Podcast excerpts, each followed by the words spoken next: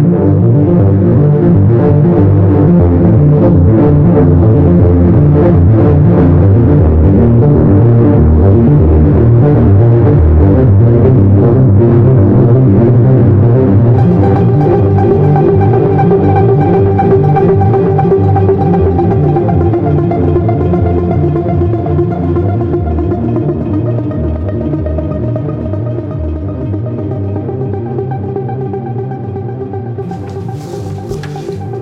Здравствуйте, дорогие друзья! С вами снова подкаст «Мой отец философ». И сегодня у нас необычный выпуск, не такой, как прежде, не такой, как раньше. Сегодня мы пишемся с Игорем совместно. Находимся мы в Минске. Решили вот э, встретиться, пообщаться за философию. Прошла у нас уже встреча с, подкаст... с подкастерами, но пришел только один человек, но ничего страшного, тоже обсудили. Привет Артуру. Вот. Да, сегодня у нас выпуск совместный. Мы записываем его совместно в Минске на конспиративной квартире. На самом деле нет.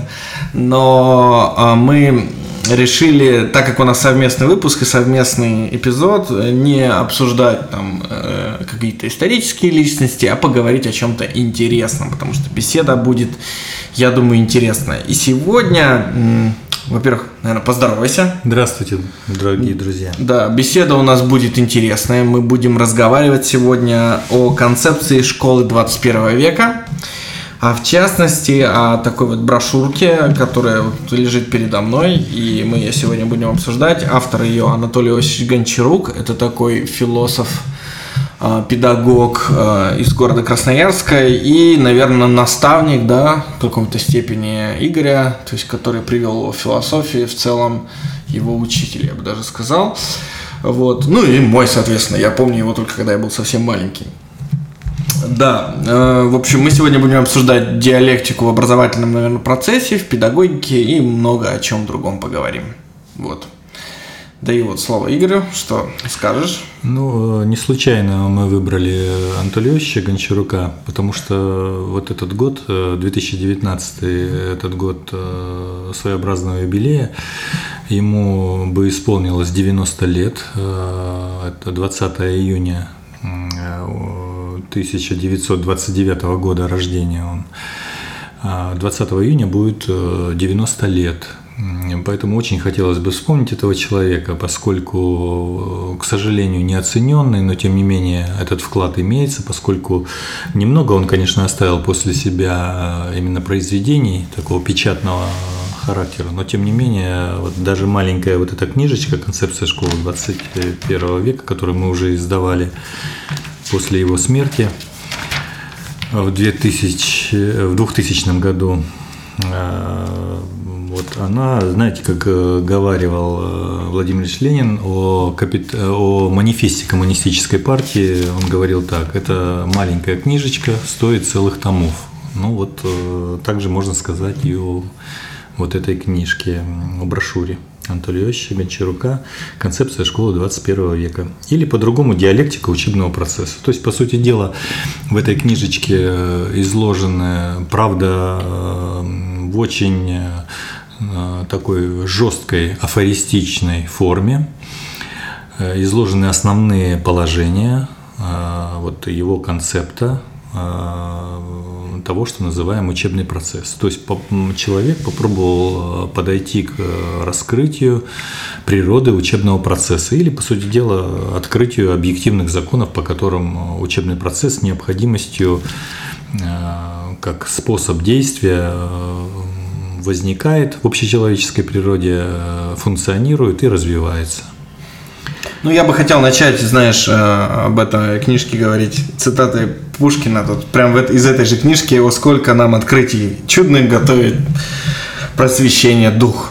Вот. И по факту книжка, я ее прочитал, я ее прочитал, и она строится на очень интересных таких э, основаниях. основаниях, да, по-русски сказать. И мне это очень нравится, потому что есть очень интересные тезисы, я очень много подчеркивал ее.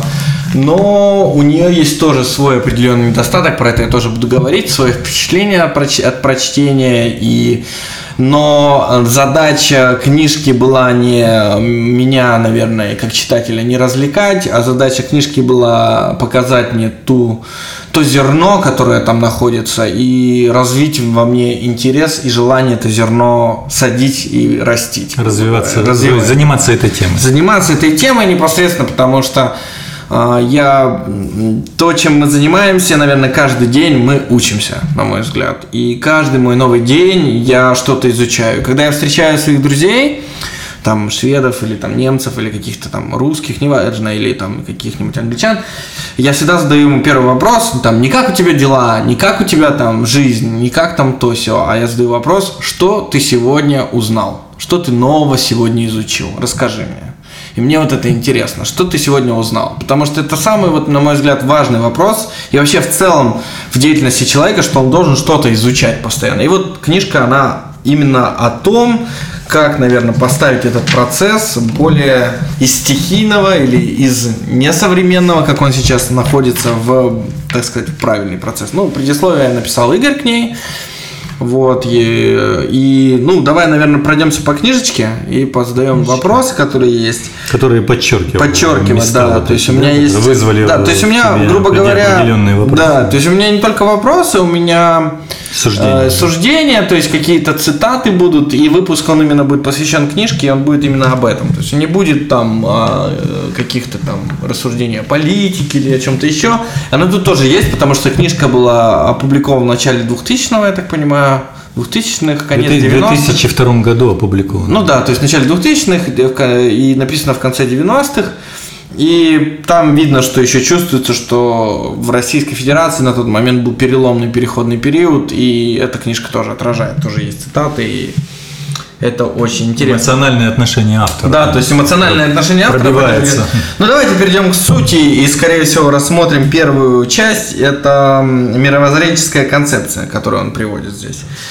Вот. Эм, он приводит... Каждая практически фраза в книге – это ссылка на Ленина, Маркса или Энгельса. То есть, либо на какое-нибудь э, художественное произведение. То есть, вы читаете книжку, например, там «Единый окружающий мир вот, среда». Я, вот здесь э, просто угу. я задавал ему этот вопрос, Анатолию почему столько много именно ссылок на вот классиков да, марксизма-ленинизма. Э, он, он сказал, да, да, может это чрезмерно э, немного, да, в этой книге бросается в глаза, но мне очень хочется, чтобы те люди, которые будут заинтересованы проблемами вот поднятыми, да, в этой книге, они э, вот по вот собственно этим по этому наведению, да, что ли, будут от, отсылаться вот к этим томам, к страницам, да, к произведениям внутри вот этих томов, да, больших изданий это пятое, э, по-моему, издание сочинений, полное собрание сочинений э, Ленина. И, э, по-моему, второе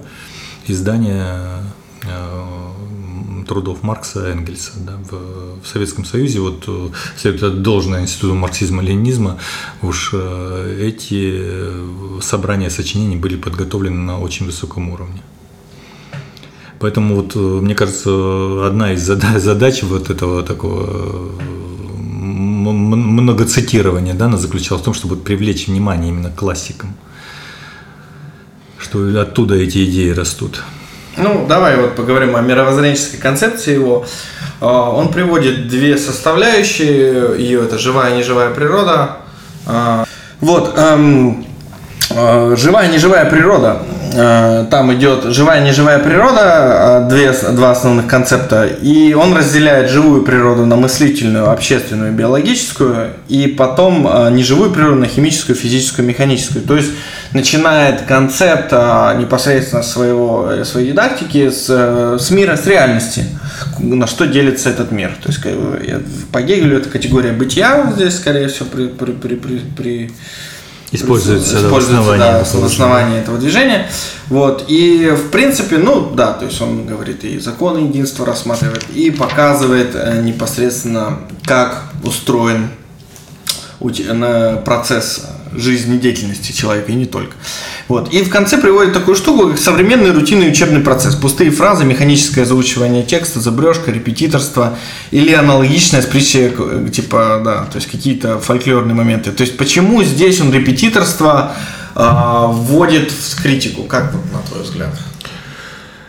Ой, ну вот этот э, вопрос не из раздела мировоззренческая концепция про, да, реп... про, репети... это... про репетиторство. А где он? Вот это. А, в конце, да? да? Э, это связано с тем, что основная концепция Анатолия вот э, в чем ее действительно новизна, такая уникальность подхода, она заключается в том, что он э, начал рассматривать учебный процесс, чтобы понять его природу и попытался его описать, не исходя из самого учебного процесса. Обычно книги по педагогике, по дидактике, они связаны сразу, начинаются с, непосредственно с предмета этого, да, учебный процесс, и начинается описание э, того, что называют учебным процессом, именно учеба. У Гончарука этого нет. У него главная характеристика, то есть ему нужно было понять вообще, откуда учебный процесс э, появляется да, в общечеловеческой природе как он вычленяется в отдельную отрасль э, вот в, общей, в общей системе воспроизводства человека. И оказалось, что вот одно из его открытий серьезных заключается в том, что учебный процесс произошел из процесса труда. Раз он из этого а, процесса произошел, следовательно, унаследовал, а, раз это отец, да, порождающий э, это новообразование, учебный процесс, значит, унаследовал от него все существенные признаки и все законы объективные, по которым труд, а что такое труд? Э, продуктивная, целесообразная деятельность человека. Да, если вот Э, дать такое э, общее определение. То есть все законы, по которым продуктивная деятельность человека э, имеет место в этом мире, именно с действительным результатом, да, с любого, любого продукта да, труда, то вот эта закономерность обязательно работает в учебном процессе. До Гончарука Никто об этом, ни, ни у Маркса, но Маркс не изучал специально учебный процесс. Они говорили о системе воспитания, безусловно, что она там ключевым является в, вот, в коммунистической доктрине, скажем, да, в коммунистическом концепте. Э, Ленин много говорил об этом, но именно понять, э, поставить учебный процесс именно вот э, на такую теоретическую научную основу и начать выводить его законы смог только Анатолий Ильич Гончарук. Ну, То например, есть, и раз, вот ты говоришь, э, почему зубрежку он э, и репетиторство считает э, недостойными да, в, для современного образовательного процесса действиями угу. педагога, неважно, и там ученика, не в этом дело. Вообще для организации процесса. Дело в том, что раз речь идет о труде, то ведущим законом для всех исторических эпох, и в, и в прошлого, и, буду, и настоящего, и будущего будет единственный закон – он называется «Закон экономии времени», открытый Марксом, и поэтому Маркса здесь много. Открытый Марксом э, «Закон экономии времени» или «Закон э, одновременного повышения и одновременного снижения производитель... Э, интенсивности труда. Интенсивности, да. Производить, повышение производительности и снижение интенсивности. То есть снижение затрат с увеличением э, результата и снижением затрат человеческих. Так вот, зубрежка, если эти законы переносить на учебный процесс, а он им подчиняется в самом общем виде, хотя э, заслуга еще Гончарука заключается в том, что он не только увидел, что учебный процесс э, вбирает в себя законы вот этих оснований, с, которых, с истоков, да, с которых он вытекает, э, дедуцируется буквально да, в истории человечества, но еще и приобретает свои специфические законы. Э, только ему присущие непосредственно. Поэтому э, вот э, это тоже очень, очень важное открытие. И несмотря на то, что у учебного процесса есть свои собственные законы, все-таки он подчиняется вот этим исходным, исходным основаниям. И зубрежка, и репетиторство когда-то, между прочим, в исторические эпохи, ну, скажем, не такие, собственно, и отдаленные, скажем, в том же 18-17 веке, не выглядели такими, э, ну, скажем так, ненужными да, в учебном процессе. Они, в общем, широко использовались. И, э, кстати, физические наказания тогда активно использовались да, в школе, чтобы обеспечить определенный уровень дисциплины. Эти формы сейчас выглядят чрезвычайно затратными и неэффективными с точки зрения производительности труда. Уже, уже совершенно то, что Каменский сделал в свое время, 1632 год. Кстати, если вот к Каменскому возвращаться, эта, великая, эта книга называется «Великая дидактика» Яна Москаменский э, великий чешский да, мыслитель, ну, он такого э, славянского происхождения – и э, в свое время написавший вот эту книгу, обобщивший опыт э, преподавания и опыт организации именно учебного процесса вот в своей великой дидактике, он, по сути дела, совершил серьезную революцию в преддверии, э, кстати, будущих событий. Тогда, собственно, вот эта книга, она тоже была очень революционной. Вот те принципы, которые были заложены в, в систему организации учебного процесса, до сих пор практически существенно не претерпели никаких изменений. Кстати, зубрежка туда тоже входила, но не так широко. Яна Москаменский сделал великий шаг. Он что сделал? Он открыл э, то, что человеческое сознание, то есть сознание ребенка, должно быть более производительным в сравнении с теми формами, которые до ну давай, я перейду, перейду немножко в, в конкретику по книжечке, про, проберемся. Давай он, а, перейдем к диалектике человека и общества, потому что у нас а, время немножко ограничено. Я, давай разберем три составляющие диалектики труда в диалектике ее признаков. То есть, ну и вообще расскажи, О, что... Подожди секундочку. Ты э, перешел уже к теории процесса труда. Все-таки мы разговариваем об образовании. Ты прервал меня с Яном Мусаковинским, ну, а зря. Хорошо. Дело в том, что по поводу диалектики труда. Э, диалектика труда, вот как ее Гончарук представил, она, конечно, базируется на исследованиях прежде всего Маркса, да, который тоже в своих, э, ну, прежде всего в «Капитале», да, предъявил эту диалектику. И, по сути дела, эта диалектика отражает закон экономии времени. Ну, скажем, внутри процесса, как ты говоришь, диалектика идей, да, диалектика нет, диалектика при, в диалектике преобразовательности. Угу. Да, диалектика сознания, диалектика общества и диалектика природы. Природа преобразуется орудиями.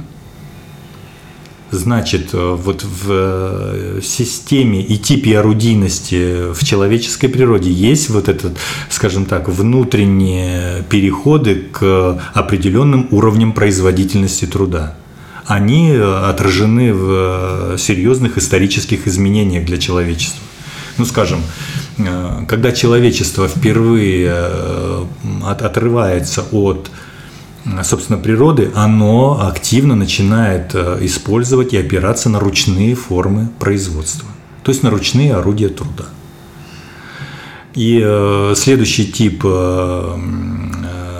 собственно, организации человека – это переход от э, присваивающего типа хозяйства, там уже активно э, ручные орудия начинают работать к, к типу воспроизводящему, то есть когда человек, собственно, переходит к оседлым формам существования, к земледелию, это существенно повышает э, выживаемость сообщества, поскольку дает более устойчивый прибавочный продукт.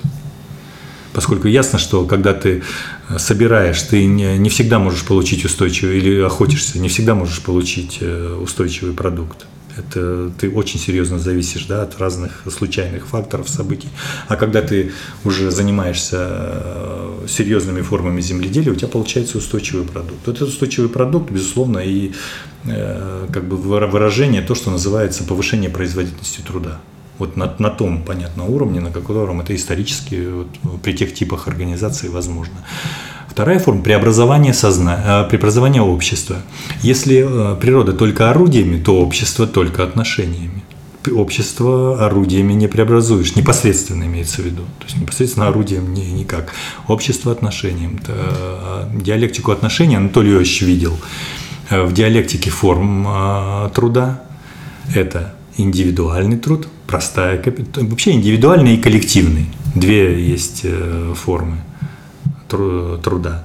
А коллективный внутри себя расщепляется на, расчленяется на две э, тоже противоположные формы. Это простая кооперация – и сложная кооперация. Труд под началом. И надо сказать, что вот это очень серьезное, ну, скажем так, органическое единство. Ну, очень сложно найти труд, который от начала и до конца индивидуален. Да? То есть от начала и до конца только тебе принадлежит. Да? Хотя, если брать строго экономическое определение, то если ты операции труда выполняешь строго от начала и до конца сам, самостоятельно, это индивидуальный труд. Если ты операции труда выполняешь уже в организации под началом а, какого-то человека, руководителя, это простая кооперация. А если ты расчленил на операции, разделил на операции общий продукт, э, и все вместе выполняют каждый свою операцию, но все вместе работают на единый продукт, это называется сложная кооперация. И у человечества вот эти переходы от индивидуальных форм труда ну, скажем, в том же сельском хозяйстве это тоже видно, да, как меняется производительность, да, когда человек один э, участник, ну, скажем, хуторянин, да, производит, когда человек производит э, в, сообществе людей, когда он производит уже ну, организованным, да. целенаправленно организованным, это повышает производительность труда. И тоже, то есть переходы вот эти, это есть э, ступени производительности определенные. И, наконец, диалектика идей – там тоже проявляется через э, диалектику ступеней познания, чувственное, логическое у человека, они э, работают в единстве, левополушарный и правополушарный тип мышления. Здесь мы подошли уже к индивидуальному сознанию. Здесь уже не, собственно, общество, да, а отдельный человек является, ну, скажем так, элементом или важнейшей составляющей всего процесса труда, то есть процесса воспроизводства человека. И там тоже имеются законы, по которым вырастает производительность. Только эта производительность не имеет вот э, того э, обычного в экономическом смысле значения, что ты произвел продукт какой-то. А здесь речь идет в производительности отражения окружающего мира. И там э, тоже есть внутренняя диалектика. Диалектика ступеней познания, диалектика форм мысли – то есть диалектика понятий и суждений, и э, диалектика ступеней обобщения. Слово, понятие, категория. И человечество, переходя, ну скажем, или человек сам самостоятельно, переходя от одного типа обобщения к другому типу обобщения, по-другому видит мир. И вот это самое тоже интересное открытие Гончарука, вот эта трехступенчатость э, в в понимании того, как мы, с какой степенью производительности, с той степенью эффективности а, нашего сознания отражаем окружающий мир. На уровне слова, на уровне понятия и на уровне категории. И э, Анатольевич так и говорил, что существует на планете Земля, существуют три группы людей – Э, своеобразная пирамида, в основании которой, конечно, большая часть людей, которые ориентируются в окружающем мире словом. Группа поменьше людей, которые ориентируются в окружающем мире понятием. И совсем немного людей, которые ориентируются, к великому сожалению, в окружающем мире. Немного, к сожалению, не ориентируются что этой формой, а что их мало, этих людей, к сожалению, а ориентируются категориями категории это наибольшая с точки зрения производительности сознания и мышления форма отражения окружающего мира. То есть это своеобразно, ну мы говорили, помните, вот, вот тогда в контексте вот этого становится понятным, а что же делали философы все это время, вот мы историю философии разбирали, а что же, что, к чему они шли-то на самом деле? Наверное, они шли, скорее всего, к, тем, к тому, чтобы ориентироваться категории. Да, они шли к тому, чтобы понять. Что такое категория и чем ориентироваться? А, ну, ката эгоры, да, вот мы, э, Володя показал уникальную Нина Григорьевне Фроловой э, большой привет, если она нас слушает. Уникальный ее словарь, по использованию греко-латинских словообразовательных элементов для вообще понимания окружающего мира. Это тоже очень интересная работа. Может, она тут отдельно по ней поговорить, пригласив ее в подкаст. Да, да, да, мы это сделаем. Давай немножко вернемся к Гончаруку и поговорим. То есть получается, о... что человек попробовал через диалектику труда выстроить вот эти, ну, скажем так, комбинации своеобразных ходов, как в шахматах, да, комбинации, с помощью которых можно повышать э, производительность труда. И через орудийность, но это в меньшей степени в учебном процессе, хотя компьютер никто не отменял да, в учебном процессе, ну, конечно, он повышает. Конечно. Это в организации коллектива, на достижение цели, да, поставленной, познавательной цели, поскольку учебный процесс – это конкретная познавательная цель. Ну, нужно нам, допустим, узнать, а что такое закон Ома, да, или, что, или как, допустим, или что такое многоклеточный организм, да, или одноклеточный организм, ну, это уже по биологии. Или в истории, что, что или тема, допустим, в истории, допустим, битва там при, при Ватерлоу, да, что, что, что происходило, почему это все происходило. Вот э, все это вот э, через э, систему вот этих компонентов процесса труда грамотно учителем должно синтезироваться, работа с содержанием, работа с э, вот когнитивно вот этой познавательной составляющей через элементы логики, да, и с организацией коллектива. И плюс еще он это тоже здорово э, пояснил, плюс еще система мотивации. Он показал, что в диалектике труда есть еще отражена система мотивации, то есть, э, скажем так, интереса человека к тому делу, которым он занимается, как это формируется – по каким законам. Это тоже подчинено э, э, вот этим ступеням производительности. То есть вся диалектика труда, по сути дела, вот это расщепление на вот эти компоненты, это ступени производительности труда, которые человек в истории одолевает. Ну давай поговорим о них. О диалектике труда, в диалектике его признаков. Это целесообразность, выделяет Гончарук, это посредствованность, в частности, это ручное машинное автоматизированное, как ты сейчас говорил, производство, и преобразовательность. Это форма содержания, то есть получение веществ заранее заданными свойствами. Сначала подумай, а потом делай.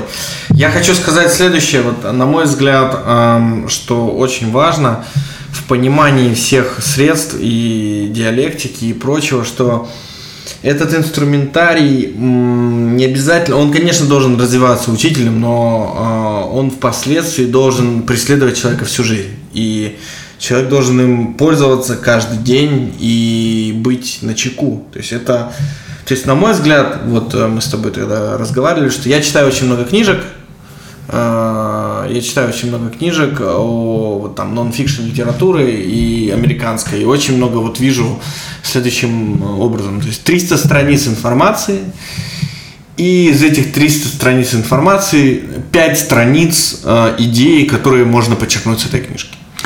Так, а вот теперь я тебе поясню. Подожди, да, я ага. договорю. Вот, возвращаюсь. 300 э, страниц э, текста ненужного и 5 страниц э, только нужной информации. И возвращаясь к диалектике труда, да, и в диалектике его признака, что как раз сначала подумай, потом сделай также сначала вычлени понятия в тексте, а потом уже потреби эту идею, да, если эти понятия там есть. Поэтому и это очень важно, на мой взгляд, что нужно научиться глотать эти книги, потому что в них есть мысли, в них есть мысли, в них есть интересные вещи, которые можно подчеркнуть. Это могут быть какие-то практические советы, это могут быть какие-то жизненный опыт человека, который пережил это, и он, он поможет тебе, их не нужно выбрасывать, эти вещи нужны, они действительно полезны, но, к сожалению, информации так много и времени так мало, что очень сложно ее потреблять. И вот мне кажется, что диалектика именно в учебном процессе сможет вам помочь в получении этой информации. Абсолютно, абсолютно точно, потому что вот, соглашусь с тобой, пример э, правильный абсолютно. И именно вот в этом контексте, о котором э, мы говорили выше.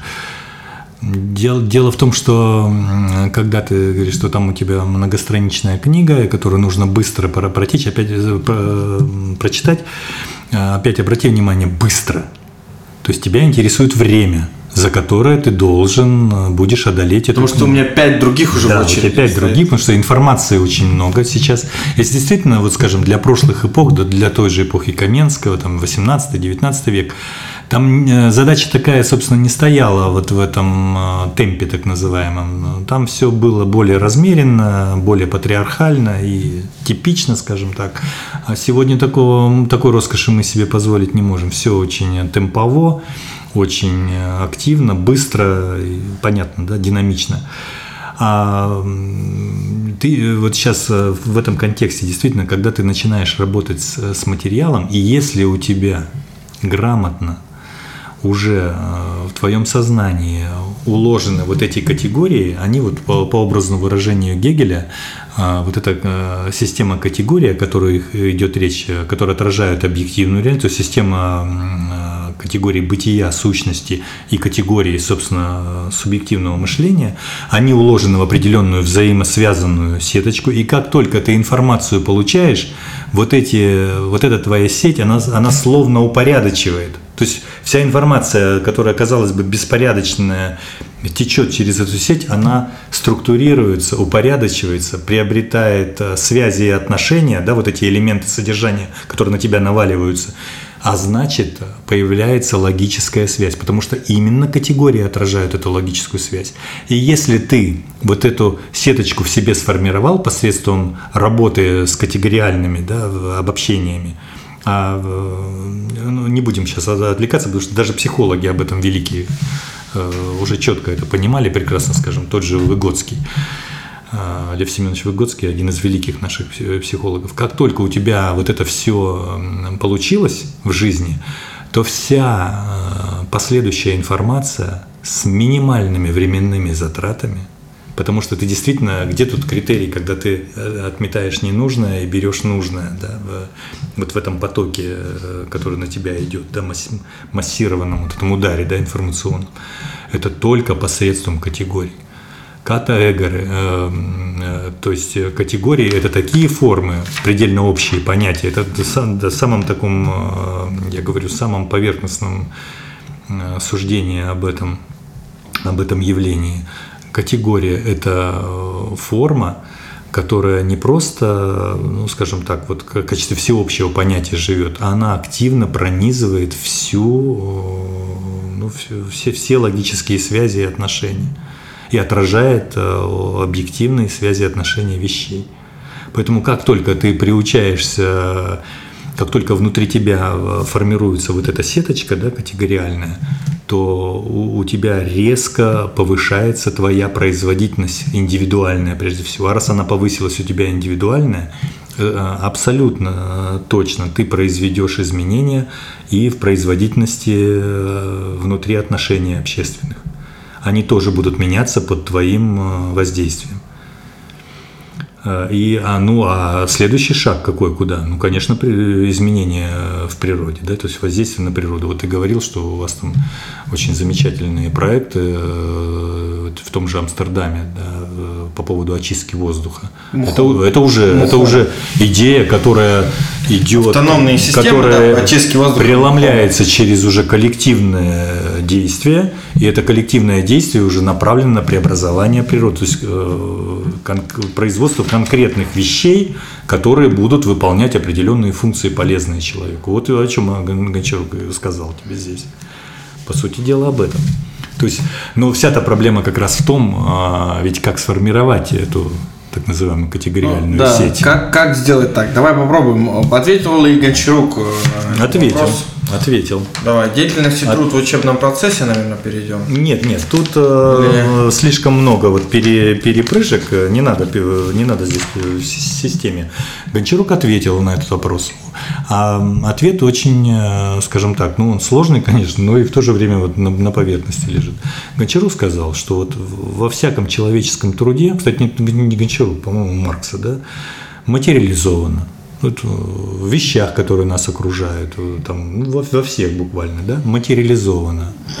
То есть в э, скрытом виде находится орудийность наша, то есть природа, Медь. Вот мы сейчас микрофон берем, вот смотрите, Да. медь. Медь, да. Медь, да. Но она не просто медь, ее Ну, же, индукция, ее же, извини, ее, Её же добыли, это её был добыли. камень. Её Это доб- был да, камень, это да. был камень.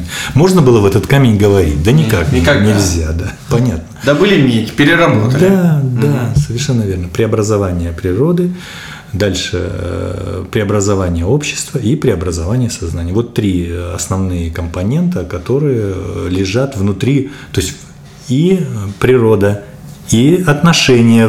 Они, скажем, как же в, в стуле могут быть какие отношения? Вот стул стоит, да, обычный предмет, мы пользуемся, понятно, он для человека. Сидим. Сидим на нем, какие же отношения? Чё, дурак, Ну, но извините, чтобы этот стул появился на вашей, ну, кухне, скажем, да, или в вашем э, каком-то помещении, неважно. Ну да. Э, Сколько для этого потребовалось взаимодействий людских? Уж не говоря там А сколько, а сколько лет потребовалось человечеству, Да, чтобы что- прийти от палки к палке к тому, или чтобы... от пенька, на котором А, сидел, да, человек первоначально, прийти к стулу. И, то есть идея, Спинка должна быть у стула. идея стула есть. Сколько людей будет задействовано для того, чтобы э, этот стул появился? Да? Сколько будет водоворот э, Дизайн. про- производства Да. вовлечено групп людей? Отношения между Мягкое, людьми да, закладывать, конечно. мягкая. И, наконец, материал природы, который преобразовался Дерево. под воздействием Или орудий. металл. Да, под воздействием орудий. То есть в каждом продукте. А еще логистика доставить Да. это все нужно. Это целый... А кто сказал, что понятие не продукт труда? То есть не продукт прошлого человеческого действия. Тоже продукт труда, в котором тоже закодировано, зафиксировано, опредмечено, как говорил Маркс. Вот все эти три компонента. Сегодня мы разбирали какое-то слово, да, о том, что греки, ты приводил пример, что они умные, о том, что... Герменевтику мы разбираем. Герменевтику. Вот Да. давай, может, пример с герменевтикой, там понятие приведем. Разбери слово герменевтика на две части. Э, Ну, это опять же вот возвращаясь... Ну, что такое э, герменевтика? Вот расскажи. Вообще герменевтика – это искусство толкования текстов, э, древнее, в общем-то, занятие. А Когда появились тексты, конечно, оно появилось тут же. Особенно, прежде всего, конечно, всего это касалось священных писаний. Но впоследствии, уже после уже гегелевского выступления философии, по-моему, Гадамер, да, является родоначальником, э, собственно, вот э, на такую поставил э, герменевтику на научную основу, ввел ее как непосредственную составляющую философского знания. То есть она вот сейчас такая своеобразная часть да, философского знания, герменевтика.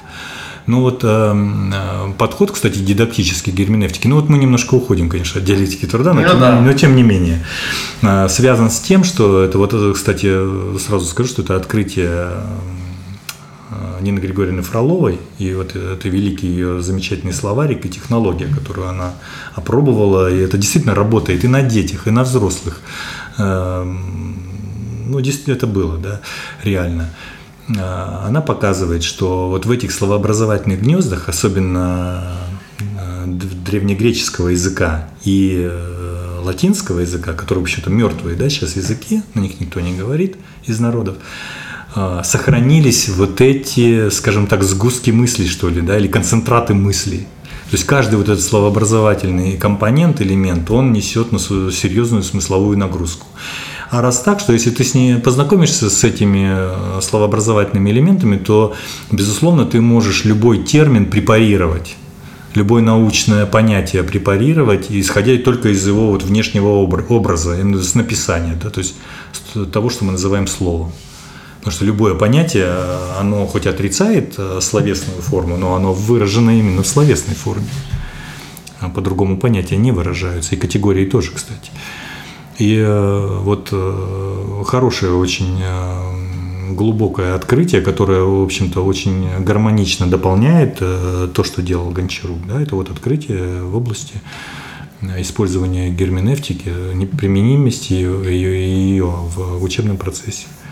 Герменевтика, герм, да, э, греческие, э, по-гречески это и вход, и выход, и что-то прячу, и что-то открываю одновременно. То есть такое противоречивое, да, такое.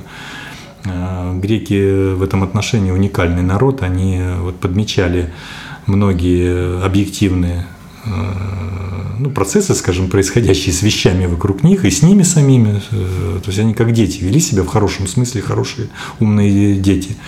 И фиксировали все это. Вот греческий язык, древнегреческий, он это, вот эту фиксацию сохранил. Герм, значит, смысл там живет в этом в герм, но зафиксирован, закодирован. Э, раскодировать надо уметь. Вот э, технология позволяет раскодировать, то есть, э, ну, скажем так, раскрыть смыслово вот, эту, вот этот блок. Герм, йен, герменефть, Иен, следующий блок, очень глубокий тоже блок, иен по-гречески, и в пределах чего-либо, в границах чего-либо. Но по сути дела это уже прообраз того, что мы называем закономерностью, законом, потому что закон жестко Э, определяет э, ну, коридор возможностей, скажем так. Это тоже древние греки уже подметили, зафиксировали в языке. Вот откуда мы говорим, мысли да, человеку передаются, она фиксируется в языке, в языковых единицах и передаются каждому поколению. Ну, поэтому э, осваиваешь язык, значит, по сути дела, уже и образовываешься. И, наконец, ЕВ, да, это тоже, ну, это распространенное очень гнездо словообразовательное. Это благо, полезность некая, нужность.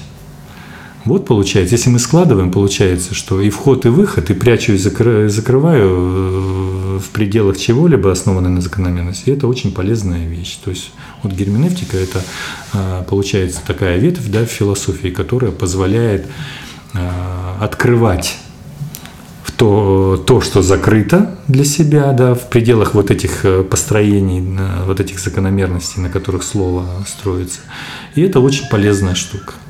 Да, вот я просто к тому, что вот только что понятие, как вот мы говорили про открытие категорий, да, там, или про открытие производственных процессов, и также вот понятие ты тут только что привел, что смысл же не просто так родился. Не просто так. Он э, есть результат э, практической жизни, коллективной практической жизни э, народа.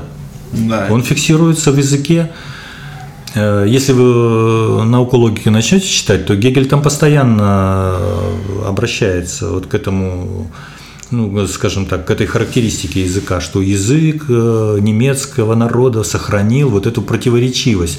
То есть вот эта диалектика, она на самом деле уже сохранена в языке. То есть язык народа учитывал ее, он ее впитывал, эту диалектику, потому что мир окружающий, он противоречив. И это отражается в, в языке. Поэтому э, надо только научиться вот в этом скажем так, э, материале, который тебя окружает, в, этом, в этих даже обыденных вещах, научиться искать вот эту подвижность смыслов, вот это э, живое начало мысли, скажем так. Это вот задача, да. да, это, это очень сложно, согласен, но если современное педагогическое сообщество, я вообще для всего мира говорю, не научится относиться к содержанию как к живому, то есть где живет человеческая мысль, где жила, зафиксировалась, ее нужно научиться оживлять и не, не научиться воспроизводить, то есть распредмечивать по-другому, то есть переводить в живой процесс познавательного действия. То, что зафиксировали предки, то, что они пронесли через поколения, через те тяжелые, иногда, ну, иногда, может, и хороший такой радостный опыт, да, свой. Они все это фиксировали, передавали, и это не просто так. Поэтому, если вы хотите уничтожить народ, нужно начать с его языка, нужно буквально расшатать, да, скажем, вот эти основания, и тогда народа и не будет, если языка не будет, этой основы языковой. Поэтому это очень важно, чтобы... Ну давай перейдем немножко к диалектике э, Гончарука. Все равно вернемся к книжке, мы так немножечко отдалились, но важные такие тезисные моменты, которые нужно обсудить. Это, мне кажется, его деятельность э, и труд в учебном процессе. И э, он очень, то есть практически вся книга построена на двух составляющих. Это диалектическая составляющая книжки, то есть всегда он говорит один-два, один-два противоречия да, между ними. И третья составляющая, он строит триады, то есть я заметил, он постоянно какими-то тремя тремя составляющими. А ты читал, извини, я перебью а ты читал науку логики, ты не заметил, что там триады? Я вот только, ну, триады я не заметил, а вот наоборот... Науки диалект, логики. Я больше наблю, видел, ну, диалектику, понятно, я там видел, а триады было сложно заметить, я не всегда видел триады. Ну, подожди, извини, сразу начиная с первого раздела. Бытие, ничто, становление. А, ну вот становление, да. Окей. Я просто больше мыслю как бытие ничто. То есть, ну да, теперь я понял о чем. Ну, конечно, да. Допустим, э, качество, количество, мера. Мера, да. Переход к мере, да. Есть, да. Ну да, можно если так посудить. Ну, не так, а да. Триады. Точно, точно. Триады постоянно там есть. Ну да. Ну окей. Давай. Тождество, различие, основание. Это триада. Да, это вот Игорь сейчас называет категории из науки логики, которые вам обязательно нужно познакомиться, но мы поэтому будем отдельный эпизод делать. Даже, ну, я думаю, наука логики больше займет эпизод, там очень интересно. Ну, я имею в виду, да, что мы не, мы, мы не так, как Канта будем рассматривать три эпизода, возможно, мы посвятим Вот Канту мы посвятили три, это очень, э, по-моему, ни одного так не рассматривали, Аристотеля, по-моему, рассматривали. Да, Аристотель у нас тоже было много эпизодов. Но ну, это, это вот великие фигуры, которые, самые. да, то есть Кант, Аристотель, Платон, это великие фигуры в истории философии, которые, конечно, нужно много посетить. Давай немножко вернемся к Гончаруку. Давай поговорим так, о... ты про труд и деятельность. Да. Я сейчас поясню очень коротко, в чем, э, что Анатолий здесь имел в виду, почему он противопоставлял. Дело в том, что... Э, почему труд не производственный, не производственный процесс? Ой, дети, о, учебный процесс. Не производительный. Но дело в том, что у, э, по-моему, в экономике есть четкое определение производительного труда, по-моему, Маркс э, в том числе тоже придерживался. По-моему, он впервые сформулировал. Производительный труд – это непосредственно труд, который а, занимается материальным производством. То есть в его результате имеется какой-то конкретный материальный результат. Даже перемещение груза в пространстве – это тоже материальный результат. Логистическое движение товара, да, продвижение товара, вот, скажем, на транспорте или там, разными формами. Да, это в том числе тоже материальное. То есть, а реальное производство материала, это такой труд называется, а по сути дела это труд, где в результате э, действия да, всего э, э, создается стоимость. Вот такой труд называется. Там же, где стоимость непосредственно не создается, такой труд называется непроизводительным. Такого труда тоже много. Кстати, в современном э, мире нашем доля непроизводительного труда значительно сейчас превышает долю производительного. Доля не, то есть доля услуг, доля услуги относятся к этому, образование относится, медицина, это непроизводительные э, услуги. Ясно, что, скажем, продажа Э, скажем, товара – это непроизводительная услуга. А вот если вы этот товар э, режете, фасуете, участвуете в его изменении реальном, материальном, это уже производительный труд будет. А что ты скажешь тогда вот насчет услуги э, в IT-сфере? Например, я программирую программу, это, это не производительная да, услуга. Да, но программа потом решает задачу какого-то человека. Конечно. У Маркса есть, э, кстати, ему приписывают это, что Маркс э, сказал якобы однажды, что наука становится непосредственной производительной силой. Нет, Маркс такого не говорил, там по-другому у него сказано. Но смысл высказывания Маркса заключался в том, что наука непосредственно не производит, но она является основанием вот в этой цепочке да, технологической, которая э, создает продукт в итоге. Да. Но она непосредственно не входит. То есть продукт научный не входит э, в сферу производительного труда. Он, то есть идея, если ты производишь идеи, да, это, соверш... это, это не производительный труд. Образование тоже не производительный труд. Ну хорошо, Причем он, он даже, знаешь, я бы сказал себе, он даже дважды не производительный. Это, кстати, тоже подметил Анатольевич. Вот образование отличается учебный процесс отличается от любого другого вида деятельности, знаешь чем? Чем? Что если в другом виде, во всяком, научный это процесс, даже там айтишная это будет технология, или там хлеб выпекаешь, то есть реальное производство да, вещей, ты там реализуешь целесообразность. И только в учебном твоем процессе, вот как ты говоришь, я учусь, да, ты реализу... не реализуешь, ты формируешь ее. То есть результат – это сформированный образ. Он может быть понятийный, он может быть поверхностный, но он все равно образ. Да? Но э, речь идет, если ты занимаешься, скажем, серьезными объективными вещами, то, конечно, тебе нужно понятийный формировать, а не житейский хм. образ того предмета, с которым ты работаешь. Ясно, что научное понятие или да, понятийное мышление здесь выходит на первый план. То есть мышление, отражающее объективные связи предмета. Раз ты его отражаешь, значит, ты можешь э, посредством э, отношений и дальше орудий можешь воздействовать на сам объект. А непосредственно, кстати, ты на него тоже не можешь. Вот попробуй идеи объект взять. Идеи преобразуются только идеями. Общество только отношениями. А природа только орудиями труда. Не бывает по-другому. Поэтому вот эта диалектика очень важна. И если ты хочешь преобразовывать природу, то начинается преобразование природы не собственно с орудий труда, а начинается с преобразования идеи. Хотя это и есть непроизводительный труд, конечно. Окей, давай возвращаться. А что касается деятельности труда, то различие в следующем. К великому сожалению, э, очень много в учебном процессе нецелесообразной деятельности. Пустой, иногда абсолютно бестолковой. Я не знаю, как ты, может, ты тоже на себе испытывал. Я на себе испытывал такое, когда был учеником, учащимся. Когда выполнял некоторые действия, не понимая, зачем я это делаю. И иногда сам учитель не мог, педагог объяснить, зачем, он, зачем мы делаем то или иное действие. Вот такое действие, которое не является целесообразным ни для учителя, ни для ученика, Гончарук называл деятельностью. То есть пустое действие. Ну вот э, ходит человек, там что-то, а результата не видно, да? Вроде ходит, вроде что-то делает, общается, а результата нет. Вот такое действие э, именно вот в учебном процессе, то есть, ну, в общем-то, процессе, который должен нацелен быть на результат. Это не просто пришли, пообщались и там, благополучно разошлись.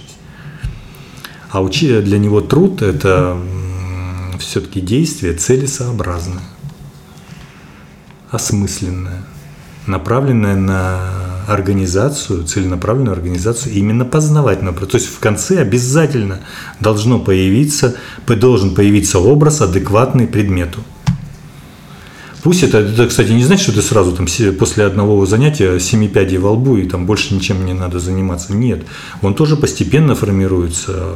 Сначала первичный образ, потом он начинает э, обретать э, такой, он туманный, может, смутный, но он уже отражает, уже связь появляется. А потом он обретает уже четкие очертания и потом становится э, внутренне гармони, гармоничным образом отражающим объективную реальность. Вот тогда ты уже начинаешь быть специалистом.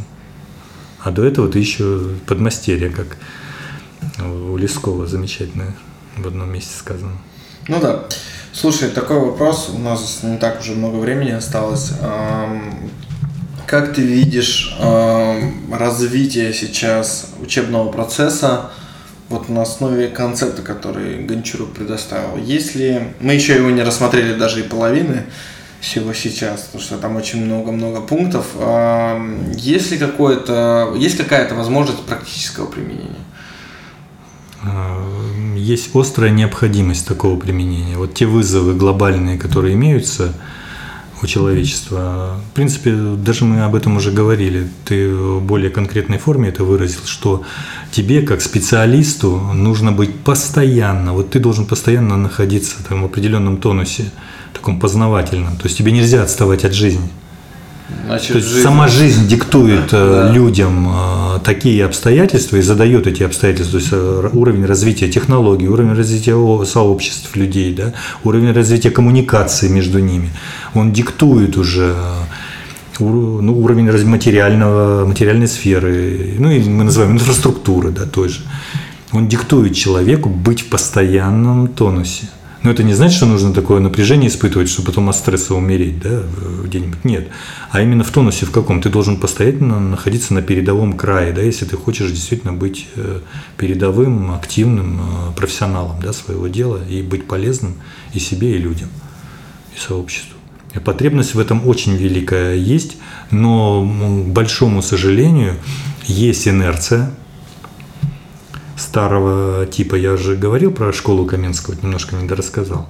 Ну, не будет, может быть, разговор, э, поговорим о диалектиках, о диалектике и исторических типах школ, которые возможны в нашей природе общечеловеческой. Это тоже тема Гончаруковская. Дело в том, что вот э, с 1632 года основные принципы организации учебного процесса не изменились. Вот ты сам учился в ВУЗе, вспомни, какой был принцип организации. Было лекционные занятия, были э, семинары, были практические работы, потом, ну, может... Контрольные. Контр, ну да, ну, система контроля знаний, да, это нормально. И, и потом, может быть, там вас на практику куда-нибудь реально, там, на стажировку. Экзамены были. Экза... Да? Ну, контроль, это кон... система контроля. И стажировка, скажем, да, отработка, может, была там, да. В была летняя. Ну да, там летние, Курсовые. неважно, курсовые, да, там промежуточные, это все уже так детали, но смысл в организации учебного э, процесса. И скажи, что ведь э, тот способ подачи материала на лекцию, он, он такой был, знаешь, наглядно-образный больше. Хотя, безусловно, наука уже вошла, наука была, и ты, безусловно, оперировал понятиями. Но, тем не менее, э, вот с тех пор, с 1632 года, вот эти принципы, о которых я говорил сейчас, да, о формах, лекционные занятия, да, это вот в высшей школе, не менялось. Прошло 400 лет, скоро уже будет 400 лет э, этой книги. Она вышла в 1632 году прошло ты 400 э, лет уже почти, там с, небольшим и будет 400. А и ничего человечество не сделало. А, а все изменилось. Кстати, все изменилось не очень-то давно. Это примерно ну, 20, 25, 30 лет, да, вот темпы начинают разгоняться вот этот процесс, о котором мы с тобой говорили о серьезном информационном взрыве. Ну, скажем, лет 50, ну, да. Ну, может, лет 50, да, вот там начинается. Примерно, да. Но ничего не меняется в образовании. Образование сейчас глубоко отстает от реальной практики людей, что приводит к серьезным диспропорциям и к снижению потенциала. Ну, мы говорили об этом еще, у нас был год, два года назад, мы писали да, с тобой да. совместный выпуск как раз о самом главной проблеме, и, конечно, не хочется открывать этот вопрос в конце подкаста. А, приходишь на работу, забудь все, что учил на, на человек за, заново джуниором начинает э, с нуля. А где же э, твоя система категорий, да. которая должна уже быть, э, по крайней мере, в средней школе сформирована? Ее нет, просто ее не формируют реально. А она может быть сформирована. Просто есть примеры. Я вот э, тебе реально примеры только вот с, э, по герменевтике сказал, но это не, не, не только герменевтика, здесь вот много очень таких вот реальных компонентов, да, реальных технологий, которые могут изменить э, существенно учебный процесс. Это и диалектика, которая очень э, глубоко укоренена в биологической системе биологических системах, как э, они развиваются, на каких основаниях они живут. Там буквально все основано на разрешении противоречий. То есть любая биологическая структура, то есть любая, любой орган, э, который возникает у того или иного вида живых организмов, он есть результат разрешения противоречий между средой обитания и внутренней средой ну, данного организма. Да, я думаю, про это мы можем поговорить еще с тобой попозже. А, давай я хочу немножко подытожить, потому что у нас уже время заканчивается вот для слушателей по нашему стандарту одного часа беседы. А, мы не, конечно, даже половины книжки не рассмотрели, и я думаю, что мы продолжим это делать, потому что здесь есть очень важные вопросы, здесь есть очень важные моменты. И, но для меня самое важное, наверное, в этой книжке вообще в целом, и что самое главное, это именно непосредственно Э, не только это концепт. Для меня важно очень применение этого концепта. То есть я бы хотел, чтобы в будущем эта книжка была переработана для более удобно читаемого варианта и вычленена оттуда самые важные как раз составляющие. Может быть, графически дополнено, может еще что-то добавить здесь необходимо с точки зрения стилистического именно написания.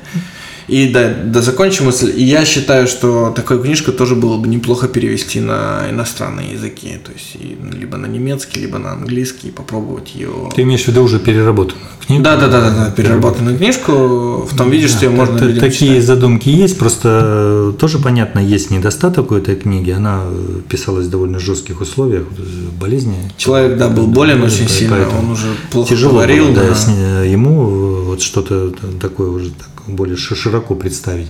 Но мы, мы уже видим, да, что чего здесь не хватает в этой книге. Здесь не хватает именно вот этих э, логических переходов. вот этого логического внутреннего движения. То есть книжка заявляет о диалектике, о такой внутренней необходимой связи всего со всем, да, а сама на самом деле вот в этой форме афористичной предъявлена. Поэтому, конечно, здесь еще масса работы предстоит по связыванию вот этих, казалось бы, на внешний взгляд разрозненных но они на самом деле внутренне увязаны, вот эти компоненты процесса труда, дедукция учебного процесса, дедукция, теоретически дедукция, а реально, практически это реальный исторический процесс вычленения в особую сферу труда того, что мы называем учебный или образовательный процесс. Хорошо. А, вот такой у нас получился эпизод совместный. Мы поболтали по различным темам. Я думаю, что мы будем чаще видеться в будущем и записывать более такие частые эпизоды.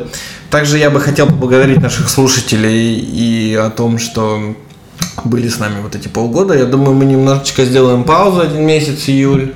Скорее всего, мы не выйдем в июле, но вернемся в августе, потому что июль такой месяц жаркий и хочется лета, уже не так много чего птица философии. И такая у нас обычно летняя всегда пауза есть, один месяц, и мне тоже отдохнуть от подкаста, и всем, и вам. Вот, я бы хотел пожелать э, слушателям хорошего отпуска, жаркого лета, как сейчас оно в Минске, очень жарко и душно, вот, но очень клевое. Э, я бы хотел тоже еще слушателей привлечь э, больше людей к подкасту, поставить лайки, ревью, сделать э, какой-то репост. Э, нам сказали, что не хватает чата в Телеграме, но я предложу тогда не чат в Телеграме, а лучше писать мне в личные сообщения потому что, ну, я тоже стараюсь редуцировать э, количество социальных сетей различных, и за всем не уследишь, так как это все на общественных началах. Поэтому пишите мне лично, если у вас есть какие-то вопросы, я их буду потом транслировать а, уже в подкаст. Вот, и да, вот э, встречи тоже, если будет какое-то желание, я думаю, в Берлине мы проведем, скорее всего, встречу в ближайшее время, люди придут пообщаться, я уверен. Вот, большое вам спасибо, друзья, за то, что слушаете нас, подкаст «Мой отец философ», и, как это сказать, э, учитесь, учитесь, еще раз учитесь, да, как завещал дедушка Ленин. Ну, в общем-то, да, полезный, полезный совет, почему бы не воспользоваться. Да на самом деле. Присоединяюсь полностью к пожеланиям. До свидания. Всего доброго. Пока-пока.